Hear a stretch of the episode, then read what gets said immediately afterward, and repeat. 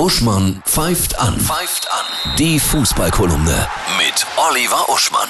Beschließt eine Mannschaft indes, von ihrem Trainer genug zu haben, gehen seine Worte ins eine Ohr rein und aus dem anderen wieder raus. Die Spieler stellen auf Durchzug und benehmen sich wie Männer in einer langsam zerbröselnden Ehe. Ach, wahre Sätze, passend zum aktuellen Trainer, Drama, Zeitgeschehen aus deinem Buch Überleben beim Fußball. Ja, wobei ich mir nicht vorstellen kann, dass auf Thomas Tuchel beim FC Chelsea die Phrase, von der dieses Kapitel handelt, er dringt nicht mehr zur Mannschaft durch, tatsächlich zugetroffen hat. Mhm. Ja, Tuchel war erst eineinhalb Jahre bei Chelsea.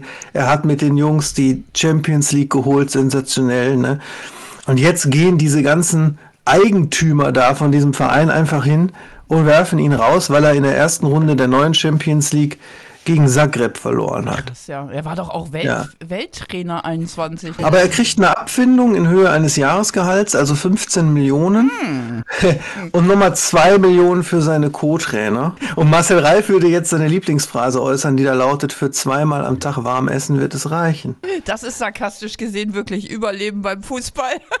Ja, genau. Sein Nachfolger ist übrigens Graham Potter. Der kommt von dem am schönsten benannten Verein in Europa, von Brighton and Hove Albion. Das klingt schon sehr magisch und ist auch kein Zufall, denn Graham Potter ist natürlich ein Verwandter von Harry Potter. Ach ja, da denken wir kurz an die Queen. Sie war ja auch ein großer Fußballfan. Jetzt ist sie über den Regenbogen gegangen. Man kann es kaum glauben, ne? Man hätte gedacht, das geschieht nie. Ja, total surreal. Die große Konstante. Aber wirklich, sie hat uns Sicherheit gegeben.